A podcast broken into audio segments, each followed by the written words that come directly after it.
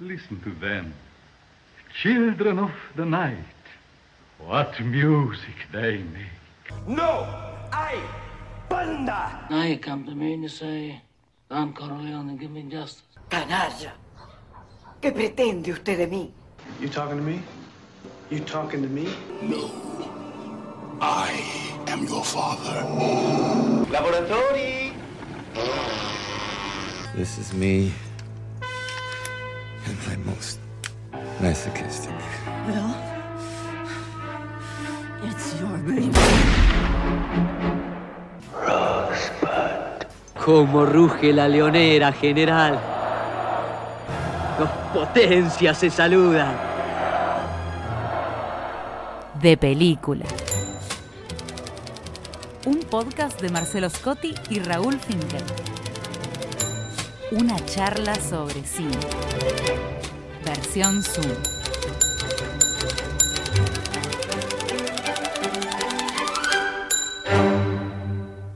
Hola Marcelo, ¿cómo estás?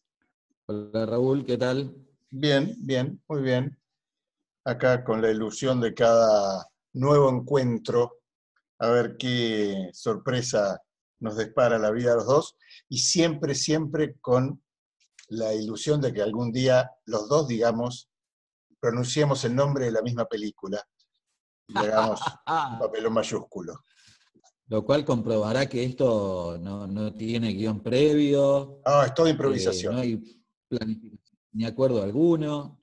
Saltamos sin red acá. Sí, correcto. Bueno, ¿qué, ¿con qué viniste hoy? Lo veo poco preparado para lo que le traigo, Finkel. Upa, upa, bien, bien. Porque tendría que tener por lo menos una servilleta puesta Ajá, y, y un buen vaso de tequila para acompañar. bien, nos vamos a México. Vamos a volver a México.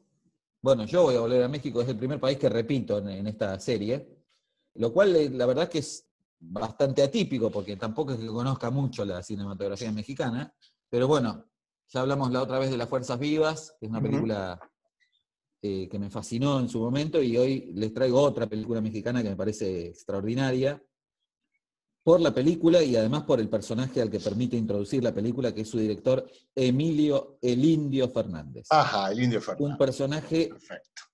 un personaje que parece de fábula, escrito no por un guionista, porque no- un solo guionista no podría haber tramado semejante figura, parece más bien el producto de un concurso de guionistas. Eh, después nos vamos a un poco al perfil eh, multifacético de, de Emilio Fernández, pero bueno, en principio vamos, vamos por la película. La película se llama Enamorada, Ajá, es del año 1946 y cuenta con, los roles protagónicos de María Félix la y famosa María de. Pedro Armendáriz. Claro. Y el también famoso Pedro Armendáriz, uno de los actores, seguramente el actor emblemático del cine clásico mexicano, ¿no? El cine clásico mexicano que por otra parte fue prácticamente acuñado por el propio Emilio Fernández en los años 40. Esta es una de las películas eh, más reconocidas y más prestigiosas de él, aunque no fue la que lo, lo dio a conocer en el mundo, la- en realidad fue la siguiente película de- del Indio Fernández que se llama María Candelaria, Claro. con el protagónico de Dolores del Río. Fue la película que representó a México en el Festival de Cannes en el 47 y en ese momento es cuando saltó a, la mayor popularidad la, figura del indio y el cine mexicano, porque de alguna manera dio a conocer al cine mexicano en, en Europa y a partir de Cannes en el mundo entero. ¿no? Y hay una serie de películas del indio que son justamente Enamorada, María Candelaria y La Perla, La Perla basada en la novela de John Steinbeck, Que son, bueno, como el tríptico más reconocido de la obra de, Emilio Fernández, que además dirigió más de 40 películas. Eh, Enamorada no es la película más, más célebre de este, de, este, de, este tríptico, pero para mí es la mejor de las tres. Eh, es una película que derrocha, uno podría decir, derrocha mexicanidad, si es que uno conociera la mexicanidad. Yo la verdad que nu- nunca estuve en México y lo que conozco de México es sobre todo producto de los estereotipos que circulan en la cultura por, por diversos medios, ¿no? pero seguramente la obra de Emilio Fernández, el cine, las imágenes de Emilio Fernández, contribuyeron a construir buena parte de los estereotipos que hay circulando en la cultura sobre... Sobre, los mexicanos. Sí, sobre todo sobre el, el pueblo mexicano, ¿no? Claro. Sobre la, la- la- la cultura popular mexicana. La película es extraordinaria y se sale de, casi todos los bordes que uno podría reconocer en el, cine clásico, en el cine de la época. Empieza con un eh, batallón de soldados irregulares que pertenecen a, a una tropa revolucionaria que están tomando un pueblo del norte de México y que conquistan el pueblo finalmente.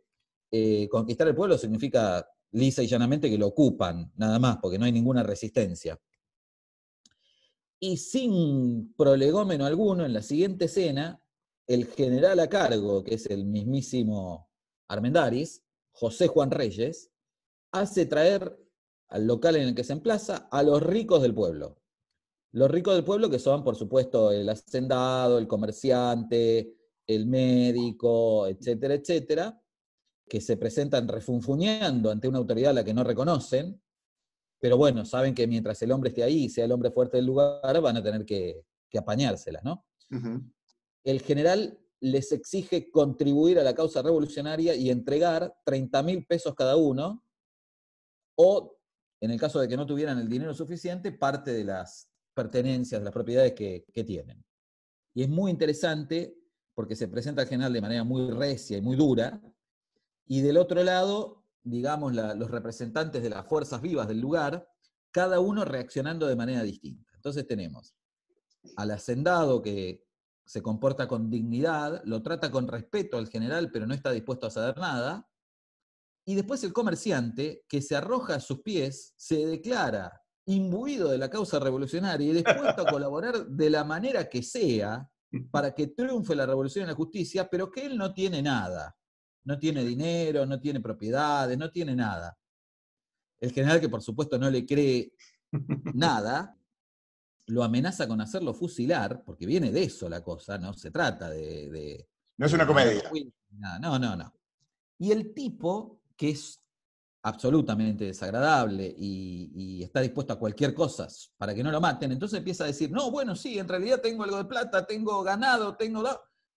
da-". El general se pone cada vez más furioso ante el servilismo insoportable del sujeto, que termina ofreciéndole a su propia mujer. Y esto genera que sea directamente condenado a muerte y se lo fusila fuera de plano, por supuesto, como un acto que marca la- las convicciones de- del líder, del nuevo caudillo, la violencia de la revolución y también una línea demarcatoria en relación con quiénes son los enemigos dignos y quiénes no lo son, digamos, ¿no? Y a partir de ahí, bueno, toda la secuencia se hace fundamental para la presentación de la historia, del personaje. ¿El médico? El médico no participa después del asunto porque el siguiente es el maestro, Ajá. al que, al que lo llevaron un poco a la rastra porque estaba bien vestido, pero que en realidad no era parte de, la, de, de los ricos. Y el maestro se atreve a hablarle al general y decirle, mire, bueno, yo soy el maestro, me trajeron por error, bueno, vaya y abra la escuela, le dice. El problema es que la escuela está cerrada porque hace cuatro meses que no me pagan. Y entonces, en, e- en ese mismísimo acto, en esa mismísima escena, el general saca plata de su propio bolsillo, le paga todo lo adeudado y le promete que le van a duplicar el sueldo. Muy bien, muy bien. Altos los ideales de la revolución. Y que vaya a abrir la escuela. Y el maestro se va feliz de la vida. Claro. Y, re- y retribuido y recompensado, ¿no? Y en eso entra el cura del pueblo.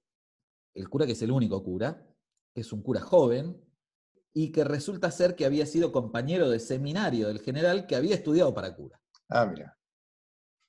El cura que es actuado por Fernando Fernández, es decir, el mismísimo hermano del director, es un actor lamentable, hay que decirlo. Eh, pero bueno, contaba con, otras- con otras ventajas para el papel.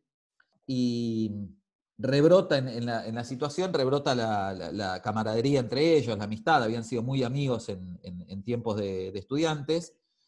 y empiezan a intercambiar impresiones respecto a la situación histórica de México, de, bueno, de la pobreza, de la necesidad de justicia, etcétera, etcétera. El cura ve con cierta desconfianza la violencia con la que se maneja su amigo, Claro. pero el amigo le hace ver otras cosas. Dice, bueno, si vos pertenecés realmente al, al credo de la Iglesia Católica, la Iglesia se fundó para eh, salvar a los pobres, y hace muchos siglos que la Iglesia no hace nada por los pobres, y este es un momento en el que no solo tú, sino todos los curas y la Iglesia en general debe tomar partido, por qué lado de la causa está. Entonces, la situación entre ellos, que no deja de ser tensa, porque el cura eh, de alguna manera se, se, siente en la obligación de defender a sus vecinos, eh, también va abriendo una serie de, de, tensiones y de cuestiones que van abriendo la cuestión política a una representación muy eh, multifacética y muy caleidoscópica, digamos. ¿no? no es solo la justicia de la causa revolucionaria, sino que también hay que atender a las tradiciones, al respeto por, por la convivencia social, a que no todos los cambios necesariamente tienen que ser por, por la vía de la violencia. Bueno, el diálogo entre ellos va a ser un diálogo interrumpido a lo largo de la película y en cada, en cada situación el general le hace ver al cura cosas que el cura no ve y el cura le hace ver al general cosas que el general no ve. Ah, mira qué bueno. Y es muy interesante eso porque es también un diálogo de fondo, digamos, es un diálogo entre, entre política y religión uh -huh. que atraviesa la cuestión de la Revolución Mexicana, ¿no? Uh -huh. Pero bueno, toda esa secuencia inicial es muy importante para el, para el establecimiento de la trama, para el establecimiento de la película, y lo que se anuncia ahí es una fuerte, eh, un fuerte drama político en el contexto de la Revolución Mexicana. Lo que falta es lo que justifica el título, digamos. Claro, justamente. Pero lo que viene después es completamente otra cosa. sin dejar de ser esto, ¿no? Porque de fondo sigue tratándose de un revolucionario tomando un pueblo. Cuando sale de la. Cuando se termina la secuencia y sale de, de, de esa primera escena, el general va a la calle, empieza a conocer el, el pueblo, a los vecinos, y se cruza con una muchacha muy bella, muy bien vestida, que cautiva su mirada y su, y su deseo rápidamente, le dice un par de piropos, ah. ella no sabe que es el general que ha tomado el pueblo, y él tampoco sabe quién es ella, y ella, lejos de amedrentarse o de sonreírle o de huir, se le planta, se le arrima, lo, lo, lo obliga a que le repita lo que le dijo, él se lo vuelve a decir y ella le encaja dos bofetadas. Muy bien.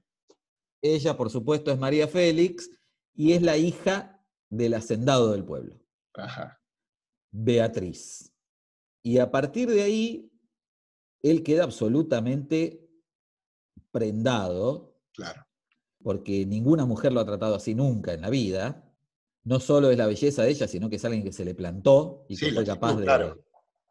Y empieza el derrotero del general hacia el enamoramiento. La película se llama Enamorada, pero se tendría que llamar Enamorado, en realidad, porque lo, lo que cuenta es cómo él se enamora perdidamente de una mujer que no le corresponde, que no le pertenece y que no le va a pertenecer por clase social, por historia, por los conflictos que presenta la situación en el pueblo, claro. porque además él sale de la primera secuencia, pero no está claro qué va, qué va, a hacer con el padre de ella, al que ha tenido demorado ahí adelante, y hay una situación confusa por la cual los soldados a su cargo están decididos a fusilarlo al padre, uh -huh. y bueno, finalmente in extremis consigue él, como se entera que es el padre de ella, consigue volver y, y cancelar la orden de fusilamiento, pero a partir de ahí lo que se genera es la, en la relación entre ellos es un vínculo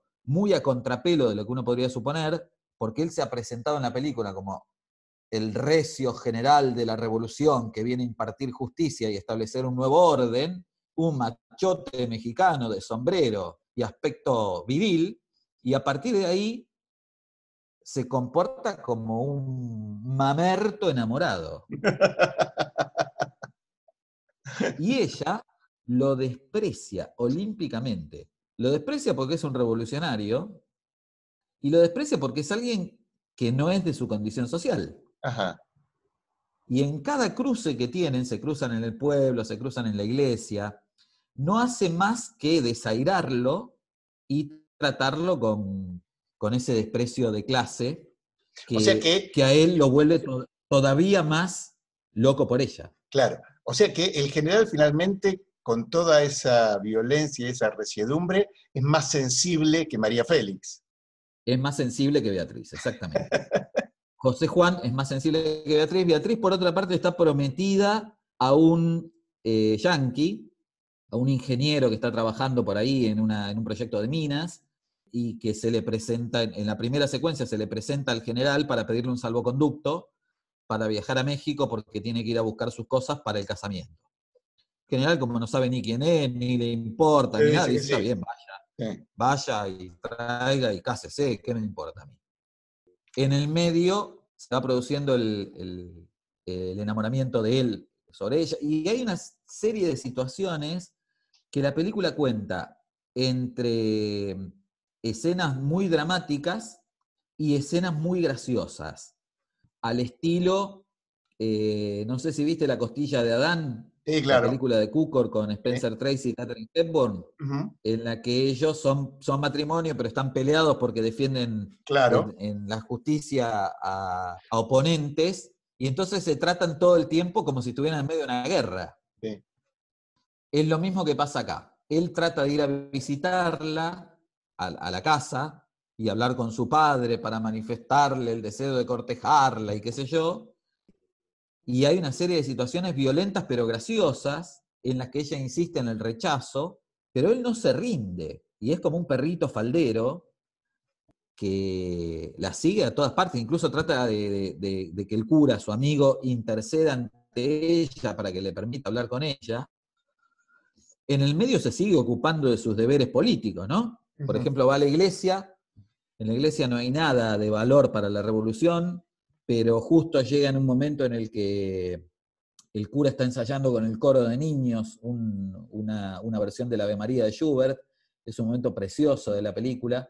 Hay dos eh, escenas musicales en la película que son impresionantes, después me voy a referir a la otra, y lo que hay en la iglesia es un cuadro pintado en, el siglo XVII por un pintor mexicano, que tiene por motivo a los Reyes Magos sometiéndose a la gracia del nacimiento de, de Jesús. Y en ese cuadro, él ve ese cuadro al que conocía pero nunca había visto, y que lo encuentra arrumbado en un rincón sombrío de la iglesia, y le dice al cura, este cuadro no puede estar acá, este es un cuadro pintado para el pueblo mexicano que tiene que relucir de luz y que tiene que estar en un lugar donde le dé el sol permanentemente, porque este es el cuadro que demuestra que lo más importante de la historia es ese momento en el que los poderosos se someten a alguien que promete el amor y la igualdad.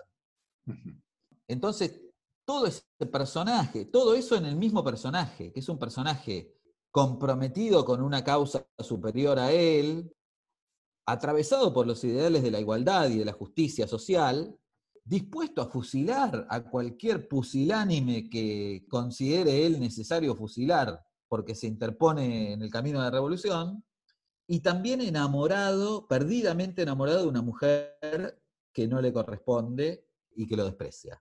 Todo eso en el mismo personaje, que hay que decir, Armendáriz actúa con enorme potencia y con enorme convicción. Y la película fluye en un guion que uno podría decir es un guion un poco desajustado, porque eh, no hay como una lógica del relato en la secuencia, es, es sobre todo una sucesión de escenas la película. Las escenas son formidables, porque además la película está fotografiada por el gran Gabriel Figueroa, Claro, que era el fotógrafo de- del indio. que era el fotógrafo del Indio, que después trabajó con Buñuel y que había trabajado con Ford. Sí. Y, Y que yo no sé si vos sabés, bueno, Yo no sé si vos sabés, pero de- después lo charlamos, filmó en la Argentina. Pero no, no sabía. seguí, seguí, seguí, después lo charlamos. Figueroa, que según el propio Indio Fernández era un maestro de la foto fija, hay un montón de escenas que están puestas en lugares emblemáticos de la, de la cultura mexicana, en algunos casos con la iglesia de fondo, una iglesia del siglo XVI, eh, barroca, hasta la saciedad, pero con, con- con una organización del plano en el que ellos dos están discutiendo, pero lo que importa es la iglesia que está en el fondo, y hay un tratamiento de la luz y del encuadre que son indescriptibles por medio de la palabra. Es una película que hay que ver, además de, de dejarse llevar por esa trama pasional, la película hay que verla porque es eh, preciosa desde el punto de vista visual, y hay un- una variedad de recursos para organizar el cuadro. El cuadro es en general un cuadro fijo, Ajá. pero los ángulos de la cámara son de una justeza y de una, en muchos casos, de una poesía que, bueno, que solo se pueden capturar visualmente, son muy difíciles de poner en palabras. Todo esto se juega en la secuencia de quiebre de la película. Hay dos secuencias de quiebre en la relación entre ellos. Una en la que, en medio de una discusión, ella le dice, bueno, yo no soy esa mujer con la que les gusta revolcarse a los generales mexicanos, las soldaderas, las mujerzuelas, y él, a pesar de, de- de su sometimiento al influjo de ella, le para el carro y le dice, usted habla así porque nació con ventaja. Pero quién sabe qué, se- qué sería de usted, qué clase de mujer sería usted si no hubiera nacido en la cuna de oro que nació. Claro. Y ahí hay un punto de quiebre donde ella empieza a verlo de otra manera, pero en el momento fundamental, bueno, hay todo- también una situación en la iglesia, el momento fundamental es una serenata mariachi, Ajá. él le lleva a la ventana de su casa Ah, el- mexicanidad absoluta. con el trío Calaveras, que es un trío de mariachis maravilloso, maravilloso, Tío Calavera. Que le canta malagueña Ah, en una escena que es o lo que hoy sería, podríamos decir un videoclip, porque está organizada como, como si fuera una secuencia autónoma dentro de la película, pero que es absolutamente maravillosa. Empieza con, con la música, con, con el- los mariachis cantando desde la calle, pero rápidamente pasa a un primerísimo plano del rostro de ella, que es Mm. prácticamente un Man Ray, y después, no sé, la canción durará tres minutos, tres minutos y medio. La belleza de- del registro de ella levantándose de la cama, asomándose al balcón, la mirada de ella sobre él y sobre los músicos, eh, el tratamiento de la luz dentro de la habitación, lo que pasa con su mirada, es absolutamente fascinante y aunque no estuviera dentro de esta película, que es una película hermosa, sí. la secuencia en sí misma debería figurar en la historia del cine. Y es el, evidentemente el punto de quiebre y es el momento en el que ella empieza a considerarlo, digamos, ¿no? Ah, bien, bien. Afloja en algún momento. Bien, María Félix. Bueno, no le voy a contar el final. Triunfa La- el amor la y revolución. la revolución. La revolución continúa. Lo que hay que ver para quienes se acercan a la película si el amor es posible o no. Pero el indio nos mete de cabeza en su México, porque, bueno, ahora sí, vamos a meternos un poco en su historia. El indio Fernández, que nació en 1904, a los siete años empezó a cabalgar junto a su padre en los ejércitos revolucionarios. Claro. Acompañados ambos de una madre india, por eso le decían el indio a él. Ah, mira. ¿Y con qué, con cuál de todos los generales luchaba? ¿De qué lado andaba? ¿Se sabe? Bueno, cuando se involucró directamente, se involucró con Huerta. Ajá, con Huerta. Y en una conspiración de Huerta contra el gobierno en el 23, eh, fracasa y resulta capturado y va a la cárcel. Y pasa tres años en la cárcel Ah, miércoles. hasta que ex compañeros de la, de, de- de la tropa le acercan un cartucho de dinamita y un, y un cincel con el cual puede meter la dinamita en las paredes de la, de la prisión, hace estallar la- el cartucho y se fuga de la cárcel y se va a Estados Unidos. Estamos en el año 27. Muy bueno. Una vida de película. Estados Unidos en Estados Unidos trabaja de cualquier cosa, porque eh, no era, no, no tenía recursos y no era, no era nadie, no era conocido ni nada por el estilo, y atraviesa el país según sus cuentos. Sus cuentos por momentos parecen increíbles, pero bueno, hay que creerle. Trabajó cosechando algodón, trabajó de pintor, trabajó de, albañil. Dice, nunca quise trabajar de camarero, porque es un oficio que, que me ha parecido siempre la máxima expresión de la servidumbre. Pero bueno, he cosechado algodón, que no es algo muy distinto. Y era muy buen bailarín, aparentemente. Entonces, llegó a Chicago en el 28. Sí. Parece que formó parte de la banda, no, no directamente de la banda, pero del universo de Capone.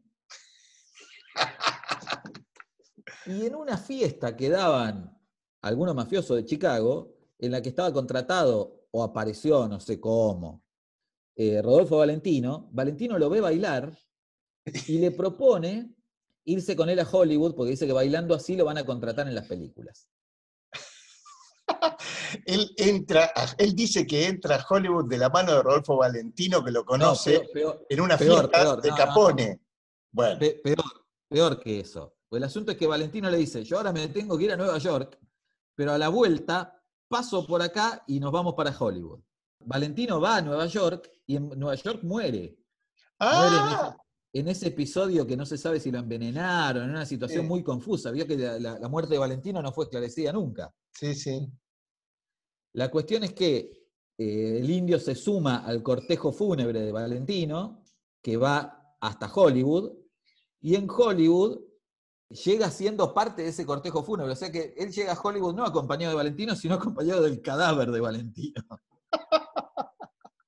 No, no, es demasiado. Pero bueno, ahí no sé Es cómo demasiado. conoce- Estamos en los 24 años del indio. Claro. Claro. Conoce un mexicano que trabaja en la industria del cine, le dice, yo venía para acá con la intención de, bueno, a ver, se prueba como bailarín, lo aceptan y empieza a trabajar de extra en algunas películas de, de bajo presupuesto de Hollywood. En el 28 hace la primera película, es la primera película en la que trabaja. Sí, Y pero bueno, aparte tiene una largo- carrera, tiene una carrera como actor también larguísima. Sí, sí, como 90 películas. Sí, claro. Eh, de hecho, trabajó, por ejemplo, en La Pandilla Salvaje. Sí, en la pandilla salvaje y trabaja también en una, que ahí hace de general mexicano, espantoso, y trabaja también en otra de Peckinpah que se llama Traigan la cabeza de Alfredo García, que, Exactamente. que también hace de personaje horrible. Era hombre de armas llevar, el- el- porque aparte él estudió la carrera militar. Antes de enrolarse en la conspiración contra Huerta, él se, ha- se había formado como militar en México y llegó al grado de capitán. Ajá, O sea que ya era un militar formado antes de que le pasaran todas estas cosas. claro. Cuando tenía 20 años ya era militar. Después, en, en los años 50, se le restituye el cargo y qué sé yo. Bueno, la cuestión es que en los 30 se vuelve a México, habiendo hecho relaciones en el mundo del cine. Él todavía tenía la intención de volver a México para activar en la causa revolucionaria, pero bueno, en los 30 ya no hay mucho que hacer. Mm. Entonces, alguien del mundo del cine le dice, "Lo- si, si quieres influir en la, en la vida de la gente, eh, es, mucho más, es mucho mejor hacerlo por medio del cine que por medio de las armas. Bien, Y sabio el tipo va a México en el, 30 y- en el 33, llega a México y empieza a trabajar informalmente como asistente de dirección. ¿De quién? En el ¿Quién estaba en México en 1933? 1933. Y puede ser Einstein, por ejemplo. Exactamente, muy bien, Finger. No, no nos van a creer que esto no está guionado. ¿eh? Y que yo sé muy poco del Indio Fernández, ¿eh? O sea, en realidad no sabía esto, pero bueno. Y el tipo dice, empecé a trabajar con Sergio Eisenstein. Nah, Lo vio a Eisenstein trabaja- eh, filmar una película que se llama Tormenta sobre México, ujú. del 33 justamente. Dice, bueno, y ahí aprendí a dirigir. Claro. Después, bueno, trabajó en algunas películas de- del Hollywood clásico. O sea, tenía, de casualidad, se encontró con algunos de los más grandes maestros de la historia del cine. Claro, claro. Sí, sí, sí, sí. Un tipo tocado. Eh, bueno, y en el, en el 42 empezó su carrera como director y eh, Enamorada es su quinta película. Así que lo que cuenta en Enamorada, en parte, en buena parte, tiene que ver con sus propios recuerdos de infancia y de juventud. Claro. Haber cabalgado por la revolución, haber tomado pueblos, eh, bueno, estas historias tan pasionales de, de- de amores medio imposibles. Un personaje increíble, realmente increíble, que el propio Peter Bogdanovich, el director y, y crítico y polígrafo del cine, cuenta que una vuelta estando en México, acordó una entrevista con él para ir a visitarlo a la casa y hacerle un reportaje, y el tipo lo recibió con, con un revólver en la cintura, Bien a lo mexicano. bien a lo mexicano. En la casa, que, que estaba, era una gran mansión en las afueras del DF, que estaba al final de la calle Olivia. ¿Por qué Olivia? Porque Emilio Fernández estuvo perdidamente enamorado toda su vida de Olivia de Havilland. Yo te iba a decir, Olivia Javier era la única que se me ocurría, pero no conocía Nunca- ese dato. Y él le puso a la calle Olivia. hizo que el gobierno del DF le pusiera Olivia a la calle de su casa, dice, porque ya que no pude amarla, ni pude tenerla, ni pude, por lo menos así la tengo a mis pies. Muy bueno, qué demente. Un demente absoluto. Un tipo que todavía, hoy estuve viendo una entrevista que le hicieron en la televisión española en 1976, cuando ya prácticamente no dirigía, creo que su última película es del 78, pero bueno, su cine entra en, en franca decadencia a partir de los 60. En el 76 contaba con orgullo todas estas historias un poco increíbles, todas juntas en una sola vida, pero que decía que mm, él había aprendido a hacer cine haciendo cine, o sea que no, que no había nada, que no había una técnica particular, ni un método, ni nada, que, que había aprendido actuando y que había aprendido dirigiendo, y que si sus películas tenían algún valor era porque trataban de contar pasionalmente, con toda su pasión, lo que había sido, no tanto lo que había sido su vida, sino lo que le hubiera gustado que su vida fuera. Y esto se nota en Enamorada, para mí, de estas tres que nombramos al principio, es la película que, que derrocha, derrocha pasión por la vida, la película. Y ahí abajo, pasión por el cine. Claro. Eh, y es una película preciosa para, para- para ver hoy, a pesar de que tiene ya más de 70 años, con todos los condimentos picantes de un culebrón mexicano, pero una película que, que tiene una, una vida, eh, una vida propia y una, y una fuerza y una potencia que no se ha marchitado para nada a pesar de todos estos años. Una película de una época en la que se podía creer ciega y fervientemente tanto en el amor como en la política, Como la revolución. como en la revolución, claro. Sí, sí. Y, y- y el, el- el final de la película tiene que ver con eso, ¿no? Claro, claro. Porque la película termina casi, casi como empieza, salvo por, por un pequeño detalle. Que no vas a develar, me parece muy bien. No, la vemos. Una- un pequeño chiste, digamos, casi. El Indio Fernández y Gabriel eh, Figueroa filmaban en la Argentina. El Indio tiene filmado una película en la Argentina, del año 55, que se llama La Tierra del Fuego se apaga. Ah, sí, la conozco la película, no la vi, pero la conozco. en la que trabajan Duilio Marcio y Rudy, Eduardo Rudy. Eduardo Rudy, claro, que no son los personajes principales. Yo no la vi entera, vi algunos fragmentos. Es muy bella, un- uno realmente puede apreciar eh, la, la capacidad fotográfica de, de Gabriel Figueroa, la manera, la fotografía sobre la Patagonia es impresionante, y es un melodramón de un personaje que se enamora de una prostituta, la rescata y tiene que enfrentarse con, con el proxeneta Claro, y la una- mafia. Es otra versión de La Tierra del Fuego, la película de Sofici del 48, que tiene el, el- el mismo conflicto. Esta está basada en una obra de teatro de un escritor chileno, creo.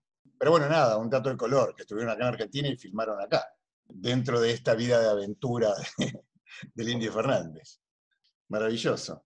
Habría que, que buscarse alguna biografía o incluso alguna autobiografía, pero es increíble todo lo que es- él dice que vivió. Claro. Sí, no, y aparte eso como, como otra aventura, ¿no? Pero sus películas y su cine es, por, más allá de las aventuras de la vida del Indio Fernández, eh, muy interesante y muy bueno para, para aproximarse, ¿no? Estuve buscando comentarios. La película, la verdad que no tiene mucho, no ha tenido mucha repercusión, ni de los historiadores del cine, no encontré muchas críticas en la web tampoco, pero encontré algunos comentarios de estos de, bueno, la película no refleja la verdadera historia de la revolución. ¿Y a quién le importa?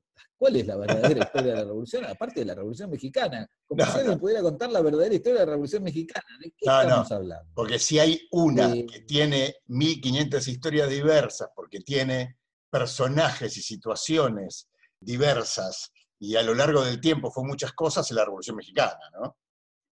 Completamente, que es, es inabarcable y Claro, completamente claro. caleidoscópica, ¿no? Que no, no- ¿Cómo haces para contar la verdadera historia de la No, Revolución no. Mexicana? Que Es imposible. La, la- la exigencia de que las películas sean eh, verídicas históricamente me resulta cada vez más insoportable. Y cosas de historiadores, Joti. Eh, ¿Qué se puede esperar de esa raza? Bien, bien. Bueno, lo dejamos al Indio Fernández y nos vamos de viaje. Sí, ¿qué me trae? Pedro? Por el director nos vamos a Asia, pero, pero no a- al, al sudeste, sino a, a la costa del Mediterráneo, porque nuestro director es de origen israelí y se llama Nadav Lapid. Ah, es un joven director contemporáneo, que joven quiere decir que tiene 40 y algo de años, y que tiene tres largometrajes. Policía, que es del 2011, La profesora del jardín, que es del 2014, y Sinónimos, que es del 2019. Nada Lapid es un director muy, muy interesante, porque mm, en el plano cinematográfico es bastante ecléctico, eh, no, uno no podría encontrarle un estilo a sus películas, porque en general el, manejo que hace del lenguaje y de la narrativa tiene que ver con lo que está contando. Entonces puede variar significativamente de una película a otra, pues siempre trata de encontrarle algún elemento formal vinculado con los personajes que está retratando. Ahora, sus tres películas están homogeneizadas, podríamos decir, por una preocupación y por una mirada, que es eh, su mirada crítica respecto de la sociedad israelí. Él es israelí y es judío. Sí. Y la perspectiva que tiene de su sociedad es brutalmente crítica. Ahora, hay algo muy interesante en esa mirada que despliega, y es que él se asume en esa mirada, en esa, en esa perspectiva sobre la sociedad israelí, como parte de esa sociedad. Y sus personajes son también parte de esta sociedad. ¿Por qué aclaro esto? Porque en sus películas no hay buenos y malos, porque todos están metidos adentro de la misma bolsa. Los que eh, defienden o los que se benefician con ciertas características de la sociedad israelí y los que son críticos de ella. Pero todos están cortados por la propia sociedad. Entonces, incluso en los personajes eh, más empáticos de su película o en los que son sus héroes, están cargados casi de las mismas características negativas que los personajes que él critica abiertamente. Incluso uno podría decir que el cine que hace eh, Nadav Lapid también está cargado de eso mismo que él le critica a la sociedad israelí. Es muy interesante, porque e- esto implica que, al decir está contado desde adentro, ¿no? Uno tiene que aclarar que está su cine está absolutamente desplazado del conflicto palestino o del conflicto con los árabes. Eh, sus películas lo que miran es el interior Sí, y el funcionamiento. Pero hay, en, to- en, to- en todas sus películas hay una pregunta por el otro, ¿no? Que, que implica, por el otro o por lo otro, digamos, por lo que queda afuera. Correcto. Eh, que, que también es muy interesante porque justamente no, no- no es materia de discurso. No. Eh, y, y queda también de esa manera representado cuál es el lugar del otro o de los otros en ese universo que es la sociedad israelí, ¿no? A ver, la- las dos cosas que vos dijiste son, me parece que son claves en, en la PID. Uno es el tema del otro, que me parece que lo que aparece en todas sus películas es la imposibilidad de ver al otro. El otro es enemigo. Y no hay ninguna posibilidad de comprenderlo, ni, ni- no hay ninguna preocupación por pensarlo. Y se está absolutamente concentrado en el yo o en uno mismo o en la nacionalidad o como querramos llamarlo. Pero todos sus personajes lo que manifiestan es esto. Y lo otro importante de lo que vos marcabas es que eh, sus películas no tienen eh, nada de discursividad, sino que los personajes encarnan lo que son y la crítica es parte de la acción que se da en la película. La, primera de ellas, que se llama Policías, y te decía desde el 2011, es una película que en una primera mirada parece muy cuadrada. Cuenta dos historias y las cuenta alternativamente, sucesivamente. Empieza una, en determinado momento termina, empieza la otra. No hay contacto entre una historia y la otra. En general son todos planos fijos, bastante torpes en algún punto. Sobre todo parece torpe o esquemática la manera en que construye los personajes. Estos dos grupos, uno es un grupo de policías de élite, eh, donde, donde hay un personaje que va a ser el protagonista de la, de la película, que se llama Sharon, y los, los policías están pintados como una, un estereotipo de la masculinidad. Eh, no solamente son eh, grandotes, musculosos, están todo el tiempo haciendo gimnasia, tienen una mirada eh, absolutamente machista sobre sus mujeres y, se saludan a los golpes, son, un estereotipo. Por otro lado, lo que aparece es, el otro grupo es un grupo de jóvenes idealistas y revolucionarios. Y el esquematismo ahí aparece por la discursividad y lo ideológico, que está absolutamente petrificado. Entonces, son dos grupos que no pueden solo verse a ellos y no pueden ver al otro porque no pueden establecer diálogo con el otro. Finalmente, la película los va a hacer encontrar, bueno, y ahí va a haber una, una resolución. Pero lo que está muy presente es la violencia en los dos, pero sobre todo también esta cerrazón de no ver al otro. En, en el grupo de policías, por supuesto, eh, todo su accionar es, es un grupo de terrorista, así que está especializado en el combate con los árabes, y la crisis se genera cuando tiene, a los que tienen que combatir es a un grupo israelí. Ahí es donde el tema del otro hace crisis. Ahora, en su segunda película pasa algo muy parecido. No tiene nada que ver con esto, es, es una maestra de jardín que tiene una vida bastante gris, en una familia bastante gris, los hijos en el ejército, eh, y que encuentra eh, sensibilidad y pasión en la poesía. Entonces se enamora de la poesía, está todo el tiempo leyendo poesía y, escribiendo poesía, escribiendo bastante mal poesía. Pero lo que sucede es que de golpe en el jardín aparece un nene de cinco años que de golpe se para de sus juegos y empieza a recitar poesía que compone él. Entonces la maestra toma la causa de, este chico es un gran poeta, eh, y toma la causa de salvaguardar esa poesía, de salvaguardar la belleza del mundo que contiene ese niño del el mundo real, que lo que va a hacer es pasarle la, la planadora por encima. Ahora, la causa que toma ella, que es bella y maravillosa, la termina tomando de una manera tan autoritaria y tan violenta como cualquier otro, porque eh, finalmente sí. en, lo que, en lo que se transforma es en un abuso infantil la película. Por eh, otra parte, porque además esa belleza que ella reconoce, o esa, esa magia que ella reconoce en la poesía del chico, primero ella se la apropia para sus propios fines. Sí. sí. La, lleva, la, lleva, al taller literario. Claro, claro. Eh, bueno, y toda una, una situación de, de, explotación personal sí, sí, que, que, no se condice con, con la belleza de, de, los ideales poéticos, digamos. ¿no? no, no, no, no. No, lo que pasa es que por ahí eso podría entrar en duda por el hecho de que uno también podría pensar que ella lo que hace ahí es comprobar a ver si esto que el pibe escribe realmente tiene valor, ¿no? Porque después lo que hace es restituirle la, la, autoría al pibe. Pero el punto es que la acción de ella sobre el chico, sobre la vida del chico, es brutal. El chico no es poeta, el chico juega a, a, mezclar palabras y no le interesa tener una vida de poeta, pero ella lo, lo, lo ubica ahí, lo coloca ahí, y bueno, no vamos a contar qué es lo que sucede, pero es toda una situación eh, muy violenta en función de una bella causa. Pero, de nuevo, lo que aparece es que ella es incapaz de ver al otro. Y si en la primera película lo que había era... Incluso, sí.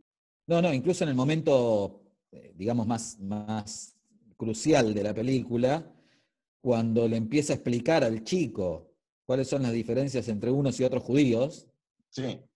Eh, el nivel de violencia es tremendo. Sí, claro.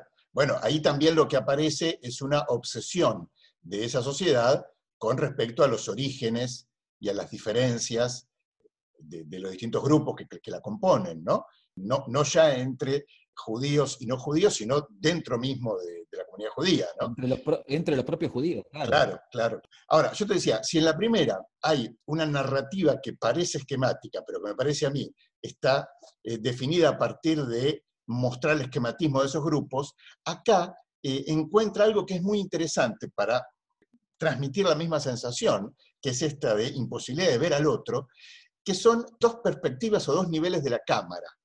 La cámara en algunos momentos toma desde la perspectiva de los niños, transcurre una parte importante en un jardín, entonces hay una, altura de la cámara que es la de los niños y otra altura de la cámara que es la de los adultos.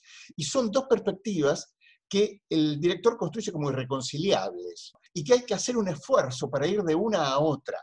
O hay que agacharse o hay que alzar, pero que nunca se pueden, que no son compatibles. Entonces me parece que es interesante cómo en cada momento le va encontrando la vuelta al lenguaje, a lo formal, en función de esto que trabaja y que es su tema, que es esta imposibilidad de percibir al otro, de percibir la diferencia, de diálogo.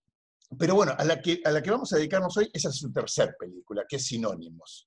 Su más reciente, que es del 2019 y que ganó en el Festival de Berlín, en el último Berlín que, que se hizo, que creo que fue el, de, el del 2019. Sinónimos es una película donde él se va de Israel. Todas sus películas arrancan a partir de algo autorreferencial. Lapid cuenta que cuando él tenía cinco años escribía poesía, o sea que el personaje de la maestra de jardín está tomado de, su propia experiencia, incluso las poesías que recita el, el, actor son las que él escribió.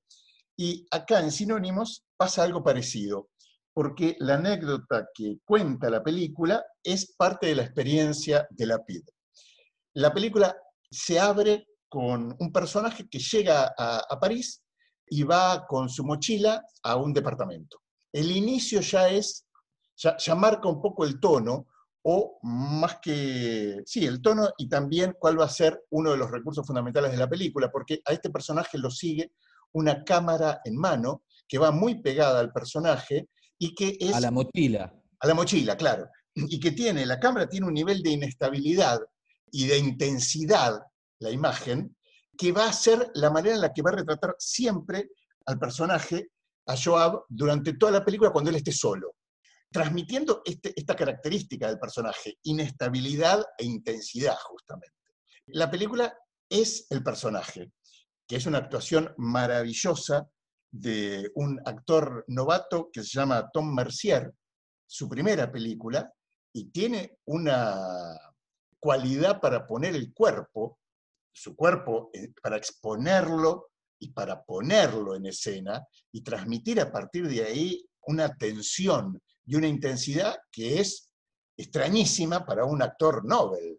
Sí, me parece que hay algo de, la, de, esa experiencia del actor que se cuenta en la película también, ¿no? que se cuenta explícitamente en la, secuencia en la que él va a una especie de casting para hacer producciones de cine erótico o porno, Mm. Eh, gay, que evidentemente también algo de lo autobiográfico de, la PID se, comunica con mucha intensidad en la película, ¿no? Haber encontrado a ese actor para hacer de él implica que él pasó por esa, ¿no? Sí, sí, sí, sí, probablemente, probablemente.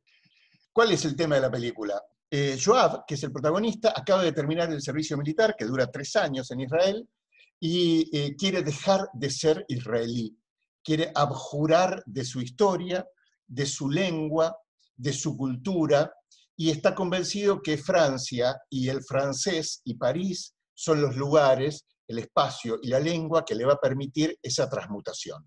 Entonces, él llega a París para dejar de ser israelí y para convertirse en francés, convencido de que Francia es otra cosa y de que él puede ser otro.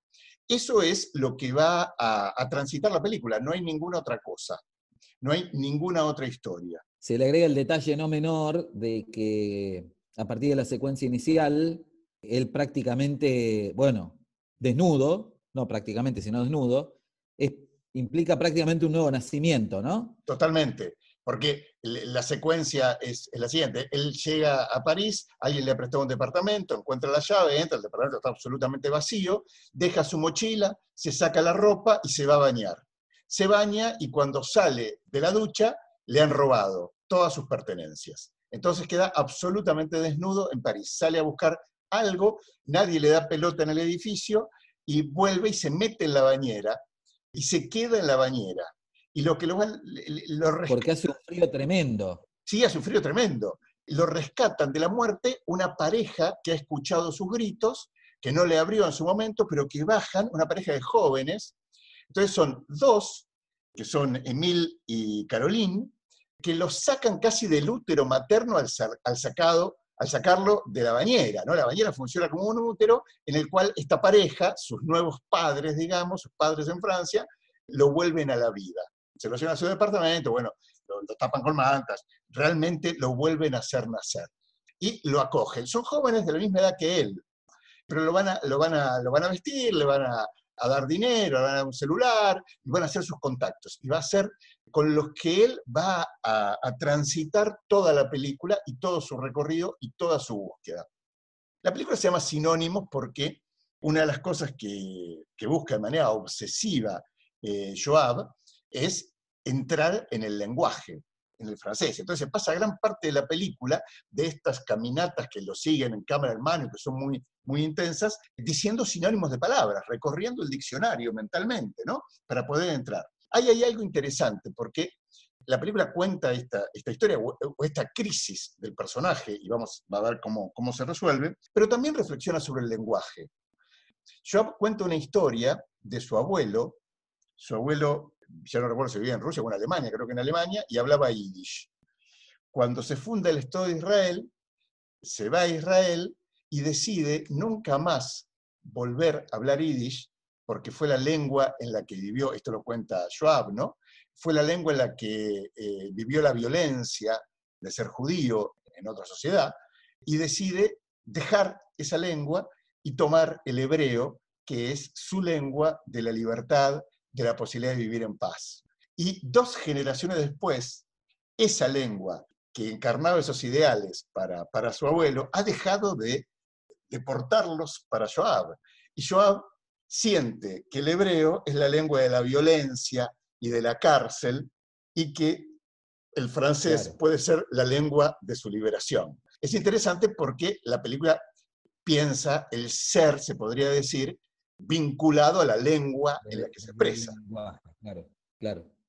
Bueno, eh, Joab lo que va a hacer es meterse en la lengua, tratar de sobrevivir en, en, París. El problema es que, más allá de su voluntad de dejar de ser judío, en el intento de, supervivencia, todos sus vínculos eh, lo vuelven a conducir a Israel. Entonces, trabaja en la Embajada de Israel, trabaja en una agencia de seguridad que es de israelíes, tiene esta experiencia eh, como modelo que lo conduce medio a una situación de, cine porno donde se reencarna la situación del conflicto árabe-palestino, eh, árabe-israelí, no puede desprenderse de su historia, no puede desprenderse de, de su lengua.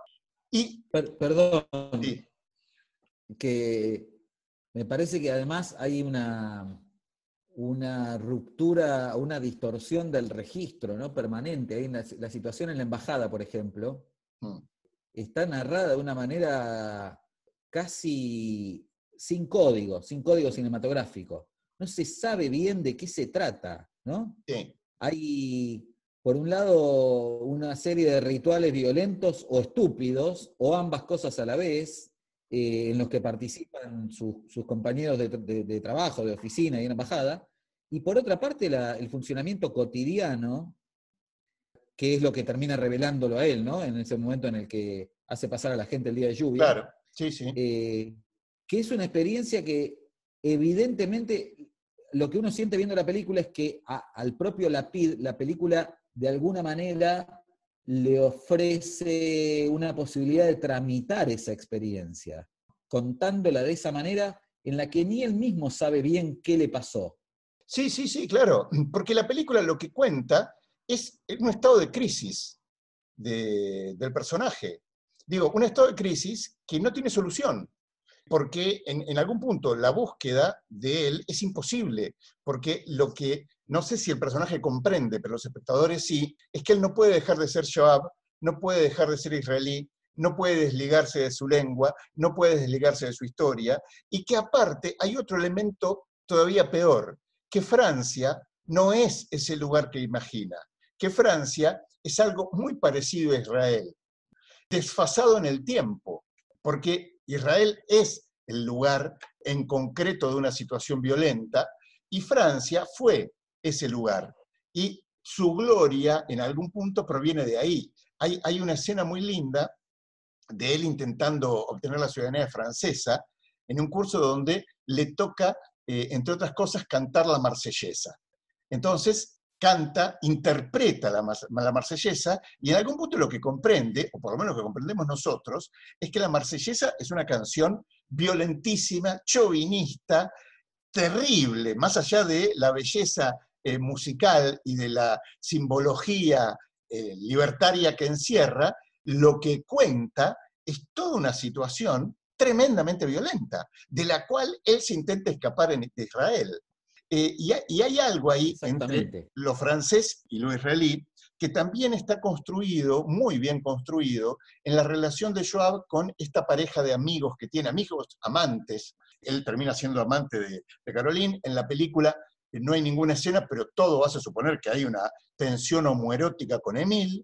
Pero estos dos jóvenes son la expresión de lo que la piel lee de la juventud eh, francesa digo, lánguidos, eh, sin saber qué hacer, perdidos, con recursos pero con incapacidad de usarlos, sin, sin energía, sin potencia, exactamente lo contrario de lo que son los jóvenes israelíes que aparecen. Y ahí hay algo interesante, porque hay toda una crítica a la sociedad, pero al mismo tiempo, en la manera de hacerle la crítica, aparece como una reivindicación, porque tiene una potencia que contrastada con esos jóvenes franceses es impresionante.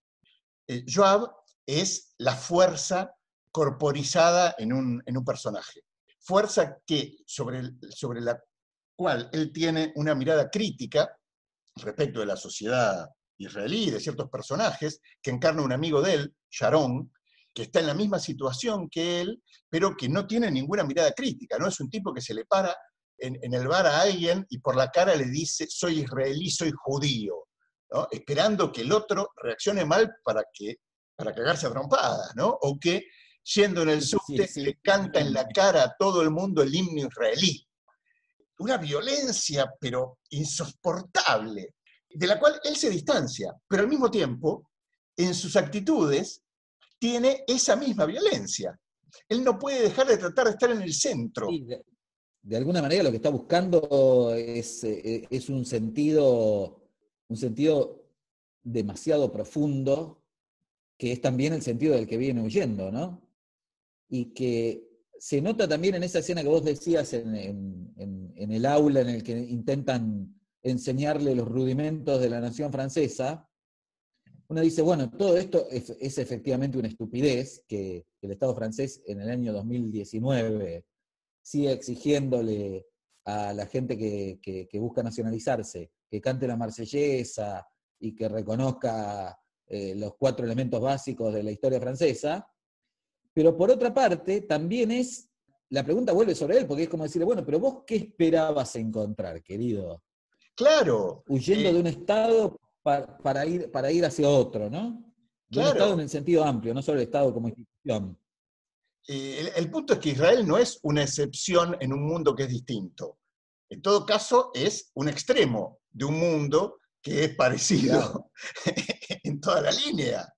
Digo, es muy interesante porque desde otra perspectiva totalmente distinta, comparte cierta visión con Elías Suleimán, el director palestino, que en su última película era el, era el cielo, sí, era el cielo Eh, sí, no, de repente el paraíso. De repente el paraíso, exactamente. No, en el cielo es otra cosa. Eh, Elías Suleimán, en, en De repente el paraíso, despliega también una mirada similar en la que encuentra en el resto, del, por primera vez sale de la ciudad de Nazaret.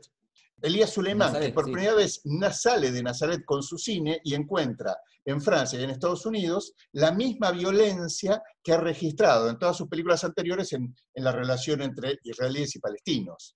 Sí, Sinónimos la diferencia tal vez es- estriba en que lo, que uno ve en el cine de Suleimán es que él sale para comprobar algo que ya sabe.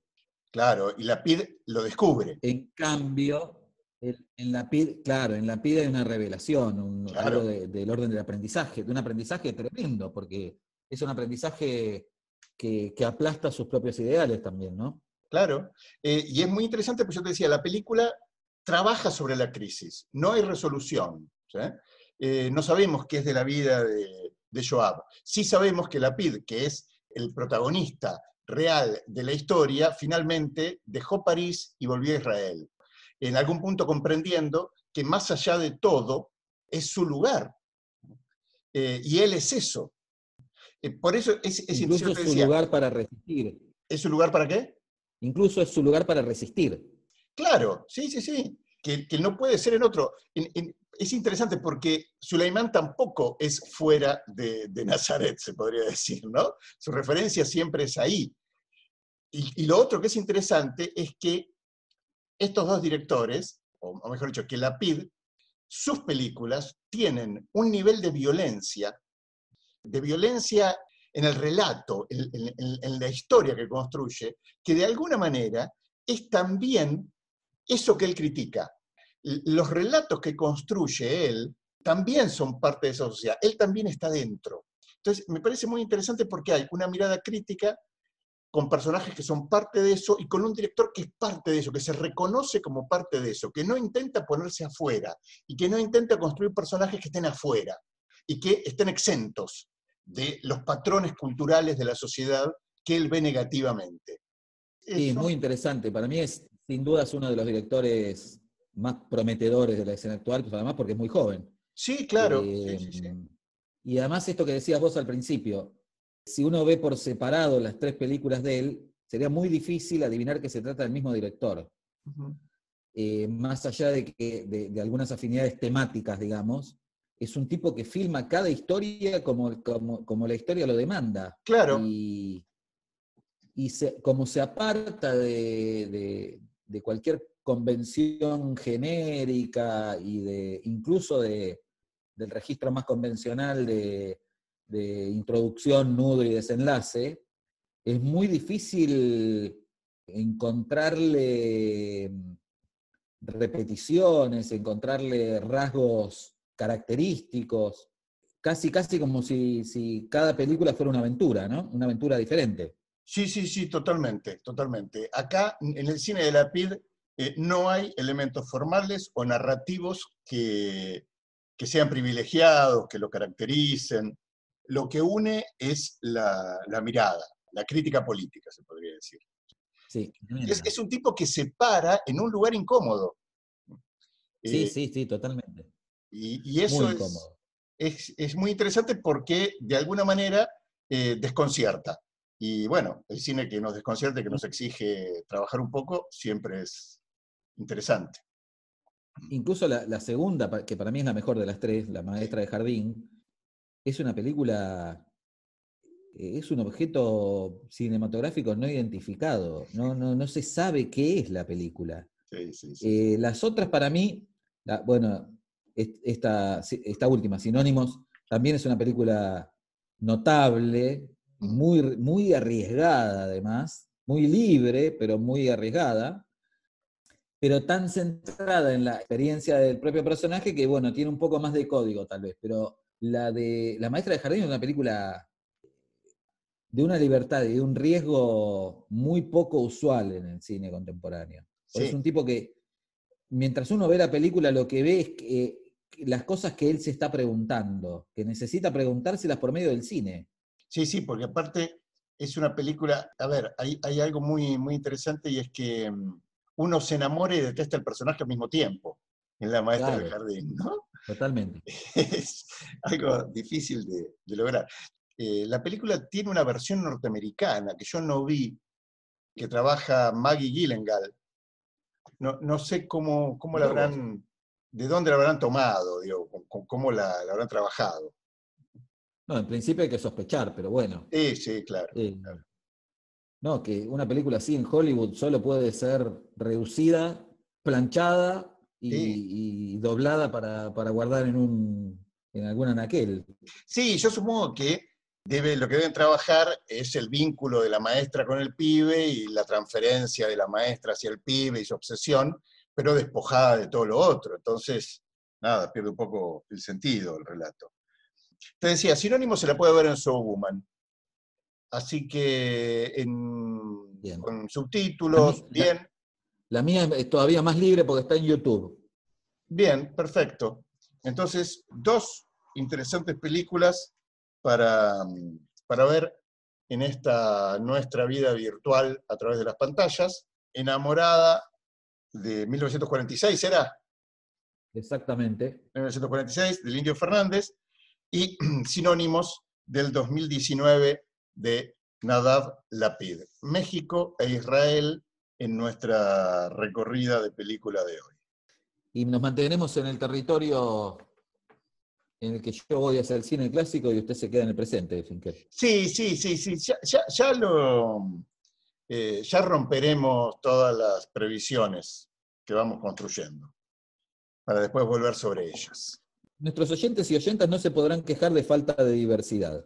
No, claro que no, claro que Se no. podrán quejar de falta de interés, de, de ignorancia de parte de los comentaristas, de aburrimiento incluso.